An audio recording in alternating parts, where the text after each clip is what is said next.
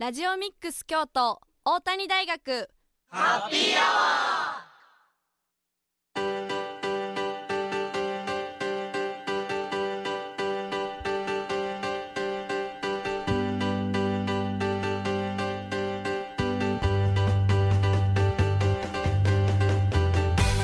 ー870ラジオミックス京都。ここからは大谷大学ハッピーアワーのお時間です。これから19時50分まで大谷大学でまちづくりを学ぶメンバーが大学周辺の楽しくて役に立つさまざまな情報を皆様にご紹介いたします。またこの番組は再放送もお送りしております。木曜日の午後11時からと週末土曜日曜の午後10時から再放送しているのでそちらも合わせてお聞きください。皆さんこんばんは。本日のパーソナリティは大谷大学3回生の田村ゆりかと2回生の柏原大志でお送りいたします。よろしくお願いします。よろしくお願いします。ということで、はい、はい、先週、えー、のこの放送のオープニングにね、うん、ちょっとたこ焼きの話が多分上がってたと思うんですけど、まあじゃあ今週はたこ焼きじゃなくお好み焼き。対比してね食べ物対決ということで。お好み焼きの話をしようっていうことになって、はい、はい、で実はですね、うんうん、私こう見えてこう見えてというか広島出身なんですよねあ広島はい広島出身で、広島のね食べ物と有名といえばそうですね。お好み焼きですね。あそうですね。お好み焼きですね。こっちでいう広島焼き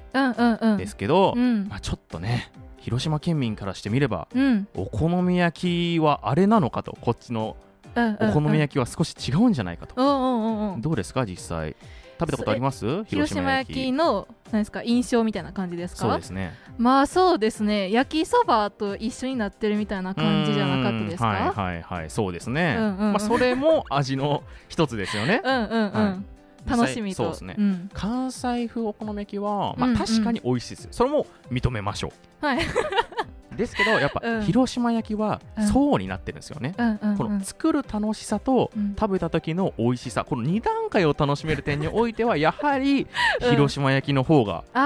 美味しいんじゃないかと、から麺に行ったりだとか、はい、ああそれがね、大阪のお好み焼きとは違うと。そうですね。はっきり言いましょう。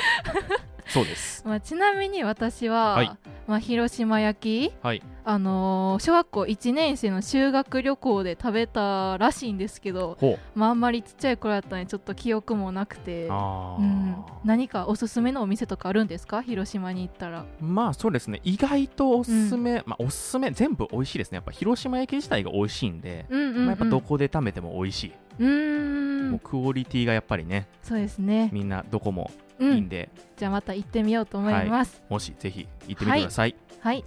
番組では皆様からのメッセージもお待ちしております。メッセージは番組公式ツイッターのアカウントまでダイレクトメッセージをお願いします。ツイッターアカウントはアルファベットすべて小文字できたきたアンダーバー大谷です。またフェイスブックページもありますのでそちらもご覧くだご覧ください。それでは1曲お送りします。藤井風でガーデン。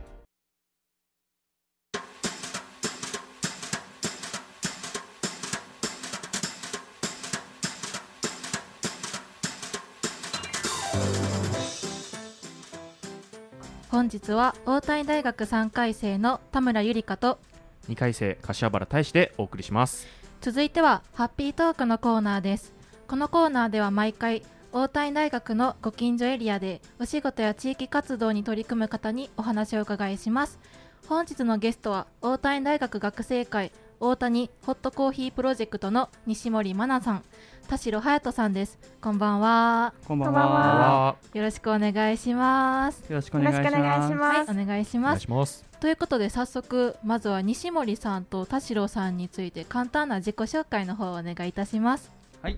えー、3回生の田代隼人です。はい。大阪出身ですけど先ほど話しちゃったように広島駅の方が好きです。ありがとうございます。あありがとうございます はい西森さんお願いいたします2回の西森愛菜です、はい、私も大阪出身なんですけど私はどっちかと言ったら大阪の方がお好み焼き好きかなって思います。よろしくお願いします。私と一緒のお好み焼き大阪派ですね。なるほど。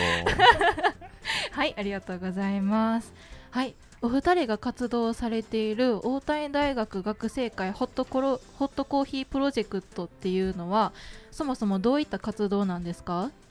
えっと、2012年に当時の大谷大学学生会と新入生歓迎委員会が北大路商店街にある伊藤コーヒーさんのご協力のもと、大谷大学ブレンドコーヒーを2種類作ったとこから始まりました、このコーヒー作成にから10年が経過して現在の新入生歓迎委員会から、はい、学生会の特別委員会である学園祭実行委員会と中央執行委員会とも協力して大谷大学に関わる皆さんに美味しいコーヒーを味わい楽しんでもらえる学生会としてのコーヒーをコーヒー作りを目指したいという提案がありましたので、はい、2022年9月にその3委員会プラス学生支援課さんと伊藤コーヒーさんによりこのプロジェクトが発足しましたこのプロジェクトには6名参加していて、はい、学年問わずさまざまな意見を出し合いながら現在も活動しています。えー、その今までってどういったイベントとかはされているんですか？あはい。そうですね。えー、新入生実行委員会がやっている若葉祭などで決選投票などをして、はい、コーヒーのどっちが美味しいかなっていうのを決めていただく活動をしておりました。うんそれは、えっと、先生であったり学生であったり誰でも参加できるものなんですか？学生と先生のみの参加でした。ああそうなんですね。はい、はい。えっと、去年からなんかできたっていうお話をさっき伺ったんですけども今は6人。最初から最初も6人スタートだったんですか？最初は5人でスタートしてたんですけど、はい、今横にいらっしゃる田代さんが途中から入ってきてくださって6人で参加して活動してます。えー、ですね。ちなみに入ろうと思ったきっかけとか。そうですね。新入生歓迎実行委員会の委員長から、うんうん、まあ僕あだ名タッシーと言うんですけど、タッシーいつもコーヒー飲んでるから参加しい日みたいな感じで誘われたのがきっかけです。あ結構コーヒーお好きな感じなんですか？はいそうですね。毎朝飲んでますね。すごいですね。うんそのコーヒーを作られてるっていうのをお聞きしたんですけど今何か新しくコーヒー作られているとかはあるんですか？今は作ってないですね。うん何かこれから作る予定だったりとかは？とりあえずこのコーヒーが新しく完成したら一回プロジェクト終わりっていう感じですね。ああそうなんですね。なるほど。うんうんうん。そのオリジナルコーヒーがあると思うんですけどそのオリジナルのコーヒーが完成するまでのプロセスを教えていただいてもよろしいですか？はい一つのコーヒーを作成するのに先ほども西野の方が述べましたが、うんうん、2022年の9月から制作し約7ヶ月の時間を要しました、うんまあ、またこのコーヒーのプロジェクト、えー、ポイントとしまして、はい、プロジェクト名にもあるようにほっと一息をつけていただけるような誰でも飲みやすいコーヒーを作成するように頑張りました。うん。そうなんですね。そのほっと温まるようなコーヒーを作りたいということなんですけどそのコーヒー自体においての作成におけるこだわりとかって何かあるんですか？えっととりあえず伊藤コーヒーさんのところに全員行って何も始まわからないとこから始まったので、うん、それで教えていただいた上で、そのなんていうんですこだわり？を、まあ、自分たちで見つけつつ新しい味を探していったっていう感じで作っていきました。そんな制作の過程ですけどなんかここここなんかしんどかったなとかいうそういった活動の中の行き詰まった点とかそういうのってあったりするんですかね？1日にそのコーヒーいろんな種類を何回も飲む機会があったんですけど、はい、やっぱりいろんなブレンドを飲むうちに、はい、どれが何の味かとかどこの産どこ産のものかとか分からなくなっていって、味も少しずつ違っていくので、ちょっと私の舌がちょっとバカなのもあるかもしれないんですけど すごい味を分けるのが難しかったです。へー、うん、その若葉祭でコーヒーのそなんですか？味比べというかをされていたとお聞きしたんですけど何かこのコーヒーはあの人気であるとかいうのはあるんですかね？おすすめであったりとかは。そうですね。やっぱり、えー、アンケートのところに、はい、砂糖とか、うんうんうん、えー、ミルクとか入れるっていうアンケートがあったので、うんうんうん、そこに入れてでも美味しいようなコーヒーを作れるようにポイントとしました。ちなみにそのアンケートのブラックとその砂糖の割合とかって半々。ぐらいでしたあそれぐらいでしたね。ちなみにお二人はどうなんですか？もうドバドバ砂糖とコーヒーミルク入れますね。私もドバドバ入れちゃいます。へえそういった面でもね、うん、やっぱ砂糖とも合うというかに、ね、2種類の誰でも楽しめるコーヒーっていうのもねまたこっちからしても欲しいですよね。そうですね。うんうんうんそのブラックと砂糖で割合があるっていうのをお聞きしたんですけどこの年齢別であったり性別であったりとかも変わるっていう感じなんですかね？そうですね。先生方になるとやっぱだんだんブラックの方が増えていって新入生とかやったらミルク入れたりとか多かったですね。ちなみにあれですね。飲食とかその、うん、さっきも何種類も飲んだとかありますけど、うんうん、ここれなんかむむみたいなこれなんか美味しいなみたいな個人的な意見とかあったりしますか？個人的には、はい、グアテマラ産のコーヒーを飲んだ時があったんですけど、はい、このコーヒーは美味しいなと思って、うん、ブレンドする前そのグアテマラ産オンリーで飲んだ時もあ美味しいなと思ってまた自分で買う機会があったら飲んでみたいなって思いました。なるほどえー、そのオリジナルのコーヒーを飲めるところって学校の行事であったりとか伊藤コーヒーさんだけであの販売とかまだされてないんですかね？他のオンラインとかでは。そうですね今のところはまだ発売しないですね。うんじゃあ伊藤コーヒーさんに行っていただくか若葉祭などに来ていただくかっていう感じですかね。はいそうですね。はいありがとうございます。後半も引き続き大谷大学学生会大谷ホットコーヒープロジェクトの西森愛菜さん田代隼人さんにお話を伺いします。それではここで1曲です。サナリでプリンス。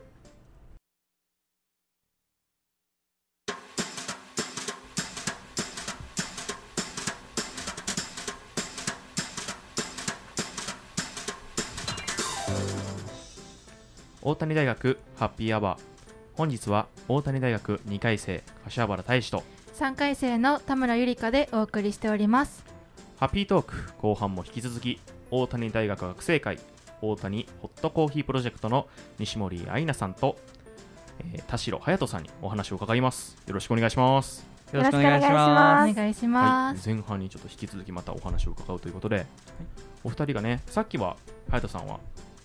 こうフレンドリーに誘われたというそうですね。あれでしたけど、はい、あのー、アイナさんの方はどどういった経緯でこの活動を始めたんですか、うんうん。同じ委員会の先輩の方から、はい、こういうプロジェクトがあるからよかったら参加してみないかって言われて、うん、その時はコーヒー本当に指片手で数えるぐらいしか飲んだことなかったんですけど まこの機会に新しいコーヒーに触れ合えるかなと思って、うん、でちょっと頑張って参加してみました。その活動に参加してみて何か私生活で変わったこととかってあるんですかね？コーヒー関係のことで。いろんなカフェに行った時に、うんうんうん、今まではジュース系だったり、はい、カフェモカとかラテとか頼んでたんですけど、うんうんうん、最近はコーヒー頼んでブラックで飲んでみたりとか、まあ、たまにミルクとか入れる時があるんですけど、いろんな時に飲んでみるように心がけるようになりました。ち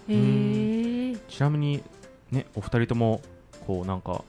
ノリで行ったみたいな。その その場の流れに流されてこう今に行き着きますみたいな。迷いとか少しでもなかったんですかね？そうですね、えー、僕たち新入生漢字実行委員会の方は、はい、友達みたいなフレンドリーな関係なんで、うんうんうん、あまりもそんな感じならなかったですね、うん、少しも。私もそんなにまあ、皆さん初めましてって感じだったんですけど、はい、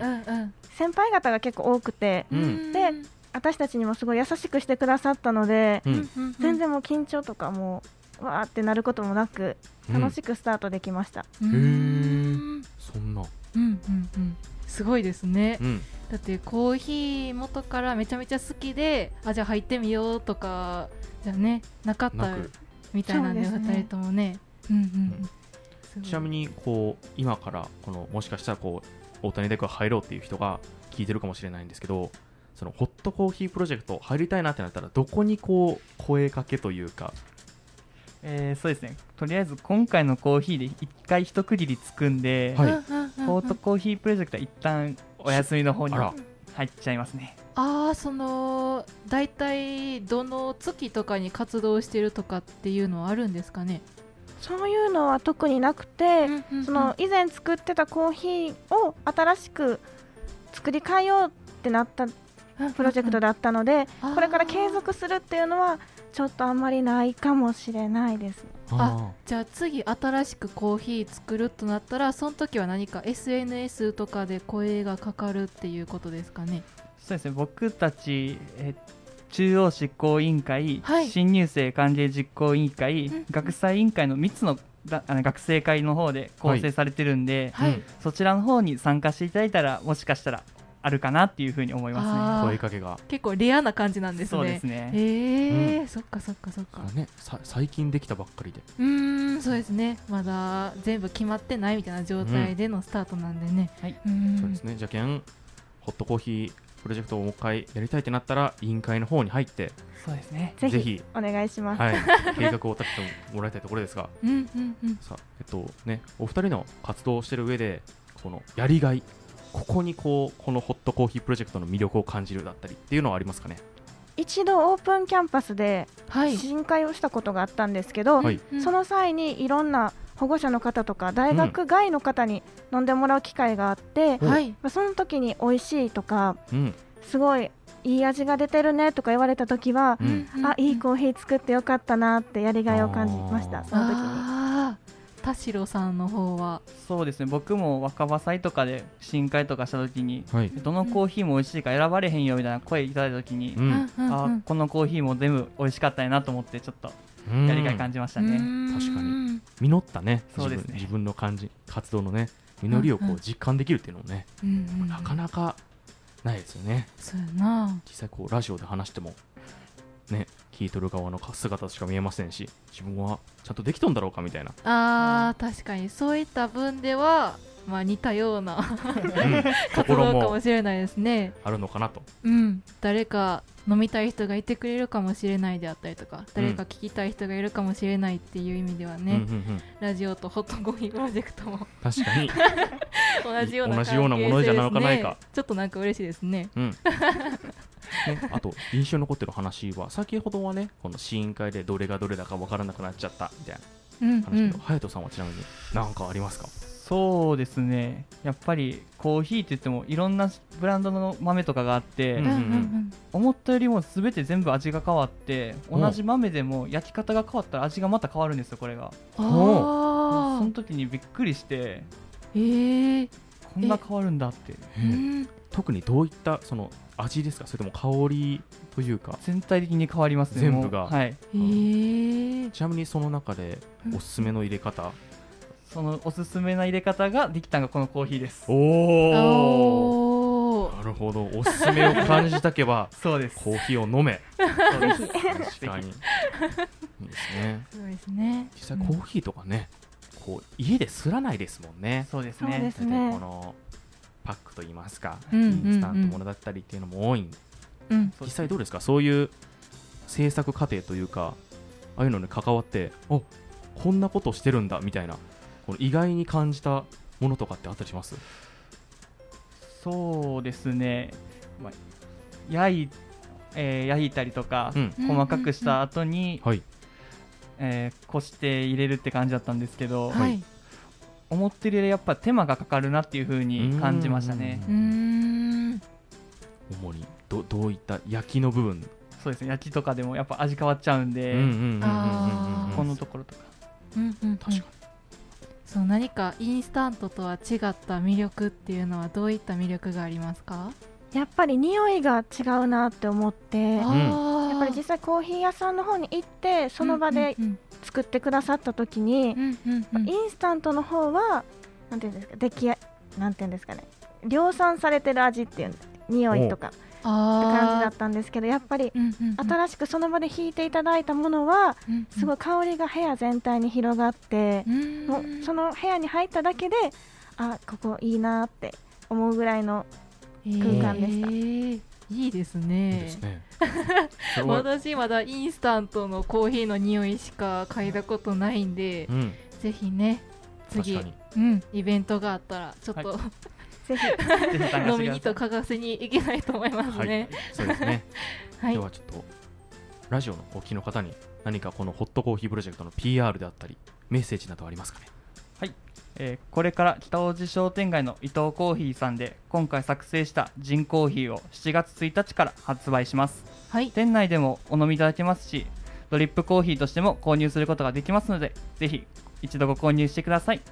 また6月20から22日の間大谷大学内でジンコーヒーの完成品の試飲会を行います。学生の皆さんしか参加できませんが昼休みの時間に行いますのでお時間のある方はぜひご参加くださいはいありがとうございます、はい、ということで今お知らせいただいたんですけど、はい、何かあのー、コーヒーの魅力であったりとかまたねいつかこのコーヒープロジェクトに参加できる機会があるかもしれないっていう、うん、ね、ドキドキしてる方もいるかもしれないんで、その方に何かメッセージなどがあればお願いいたします。やっぱり私も初めて今回コーヒーにいろいろ触れ合わせていただいて、はい、自分で知らない味だったりとか、うん、飲み方とか自分の世界も広がることが広げることができたなって思うので、やっぱり自分の知らないことを新しく学びに行くって感じでも、このプロジェクトにぜひ参加して良かったと思いますし、いろんな方にこれからも参加していただきたいなって思います。はい、ありがとうございます。はい、ありがとうございました。はい、はい、本日のゲストは大谷大学学生会大谷ホットコーヒープロジェクトの西森愛菜さん、田代隼人さんでした。どうもありがとうございました。ありがとうございました。ではここで一曲です。オフィシャルヒゲタンディズムでサブタイトル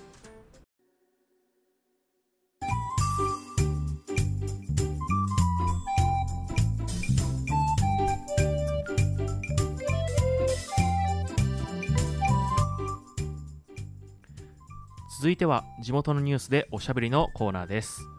この1週間新聞やネットで見つけた北区上京区に関するニュースそして地域の皆様からいただいた情報から話題をピックアップし学生パーソナリティでおしゃべりするというコーナーです。はい。では1件目柏原くんお願いいたします、はい、1件目は北山杉の里マルシェのお知らせです。京都北山杉の里総合センターでは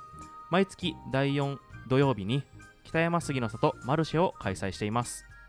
これまで4回開催され次回は今月の6月24日に開催されます。北山林業や北山丸太産業と町をつなぐことをめを目指して北山杉や里山の魅力を多くの方に知ってもらおうと企画されています。マルシェではホームセンターでは手に入らない材木オリジナルの木工品などの商品をはじめ他業種の出店に加え北山杉の山での散歩や森林浴焚き火薪割り体験など里山の魅力を体験できます。皆様ぜひ行ってみてはいかがでしょうか？北山杉の里マルシェ。会場は京都北山杉の里総合センター。開催日は6月24日土曜日。時間は午前10時から午後4時まで。入場は無料です。車でお越しの方は無料駐車場をご利用ください。なお雨天の場合は中止のためご注意ください。中止の場合は前日の午前中に判断しますのでインスタグラム、フェイスブックまた公式ホームページにてご確認ください。以上北山杉の里マルシェでのお知らせでした。はい、はい、ということで、はい、この北山杉の里マルシェというのがですね、うんうん、先ほども言ったようにまあ、森林浴だってであったり焚き火であったり、うん、で僕のこの一番の興味をそそる薪割り体験。えー、薪割り結構好きなんですか？いややったことがなくて。ああやったことがはい。自分がちょっとインドア気味というかあ、うんうんうん、アウトドアな行動はなかなかしたことがないと。うんそうですね。結構マルシェとかアウトドア系なんでね、うん、そうですね、うんうんうん、今ねちょっとコロナの関係で、うん、こもり気味の人たちも多分多少なりいると思いますけど、うんうんうん、ね、そういう人がこうイベントにねぜひという自分個人的な まあインドアな自分でも行ってみたいと思うような、うん、そうです。イベントですね、うん、実際この北山杉の里マルシェは、うん、学生ボランティアを現在募集しているそうで、はいはい、ぜひそれもこの聞いてる方であったり、まあ、自分もちょっと行ってみたいなってっていう気持ちも多少あり、っていうのでぜひ行ってみてはいかがでしょうかという。そうですね、はい、ぜひこういうアウトドアに興味がある方であったりそうです。インドアの方もね、うん、一緒に行っていただきたいですね。はい、はい、では2件目は大谷大学博物館にて展示される鴨の歴史と信仰のお知らせです。大谷大学がある京都市北区小山の地は上賀茂神社の車両でした。また先月16日に開催された鴨の祭りは別名葵祭りとも呼ばれ祭りといえば鴨の祭りを指すと言われたほど有名なお祭りです。本店では江戸時代後期の画家横山火山が描いた鴨比べ馬図屏風や上賀茂神社関係の古文書などから上賀茂神社の歴史と信仰の一端をご紹介いたします。観覧期間は6月6日火曜日から7月29日土曜日までです。時間は午前10時から午後5時までです。入館は午後4時半までになりますのでお早めにお越しください。日曜日と月曜日は休館になっております。観覧料は無料です。感染防止のため手指消毒のご協力をお願いいたします。鴨の歴史にご興味がある方ぜひ期間中に大谷大学へお越しください。詳しくは大谷大学ホームページをご覧ください。以上大谷大学博物館鴨の歴史と信仰のお知らせでした。ということなんですけど、はい、この画家の横山火山が描いたとされている、はい、鴨比べ馬図屏風っていう絵巻があるんですけど、うん、ちょっと長くて難しいんですけど、はい、上賀茂神社って言えば、うん、まあ、葵祭りであったりとかあの馬を結構、使ったお祭り行事が多いらしくて、まあ、それが上賀茂神社ではその馬を神様として、はい、神様の何ですか乗り物っていうか、うんうん、神の乗り物としてすごいね祀られてるらしくて、はい、うん、その上賀茂神社で他にもいろいろ馬を使った行事があるんですけど、うん、例えば毎月1日と日曜日の9時半から午前9時半から午後3時まで行われている鍼灸社というところにある、鍼灸社と呼ばれるところに、えっと、白い白,、うん、白い神様が乗っている馬がいるらしくて、う。ん、その神明っていう馬なんですけど神の馬と書いて神明という馬がいるんですけどその神明に会える神社は全国で10社ほどしかないらしくてそのうちの一つが上賀茂神社になっているので、うん、ぜひねそういうのに興味がある方も行ってほしいなって思いますね。神明、うん、かっこいいですね。もう読み方なんて読むやろうと思って。そう上の馬って書いて、うん、神明という。うん。高山号っていうお馬さんがいるらしいんですけど、はい、しかも10社。はい10社しかなくて。日本中どこを探しても10匹、うん、10社まあ推定ですけど大体10社ほどしかいないらしいので、はいはいはい、まあそういうね白いお馬さんって珍しいと思うので確かに、うん、ぜひ興味がある方は行ってみてください、うん、10日にも5月5日に鴨比べ馬っていう行事もあるみたいなんで、うん、うん、いろいろね馬を使った行事もたくさんあるのでぜひ皆様上賀茂神社の 行事にも参加して、はい、うん、このね大谷大学博物館っていうのもあるらしいんですけど、うん、まあ観覧料も無料っていうことで確かに、うん、最近ね梅雨の時期が来たから外にも出れなくて、うん、中でねこういうのを見れるっていうことなんで確かに、ね、うんうんうん、ぜひ皆様参加してみてください、はい、はい、以上地元のニュースでおしゃべりでした。ここで1曲です。バックナンバーで水平線大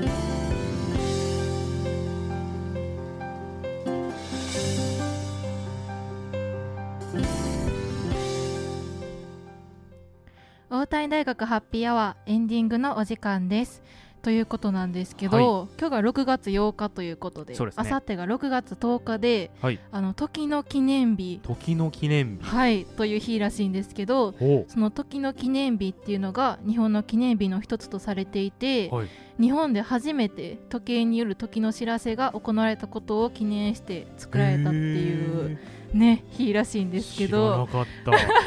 祝日にもなってないんでね。ね、うん、あんまり知られてない日かもしれないんですけど、うん、何かこの時の日を、はい、ねにちなんで、はい、何か柏原君が、うん、こう時間を過ごすのに大切にしてることであったりとか、何かあったりしますか？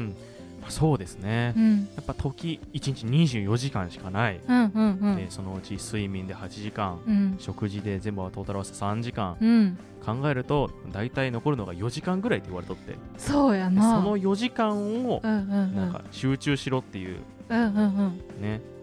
かの有名な誰かが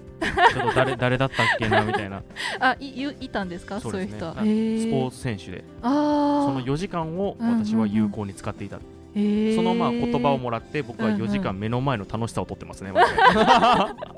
いいですね、はい、あ結構、うん、その言葉を大切にされてるっていう感じなんですか？言葉を心に残しつつ、うん、楽しむ楽しむ。あ、うん、私もね時といえばもうちょっとで学生がまあ終盤に近づいてるっていうことでもう3回生の夏で、うん、もうちょっとしたらまあ就活も始まりますし、はいはいはい、卒論とかもあって、うん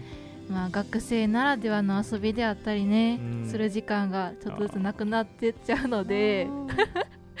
何かね、あのー、遊ぶ日とか、うん、自分の何ですかね予定がある日とかだけを大切にするんじゃなくて、はい、他の日も大切に過ごしていきたいなって思いますね。確かに。はい。ありがとうございます。大谷大学ハッピーアワーいかがでしたか？今夜のお相手は大谷大学3回生の田村ゆりかと2回生柏原大使でお送りしました。それでは皆さんさようなら。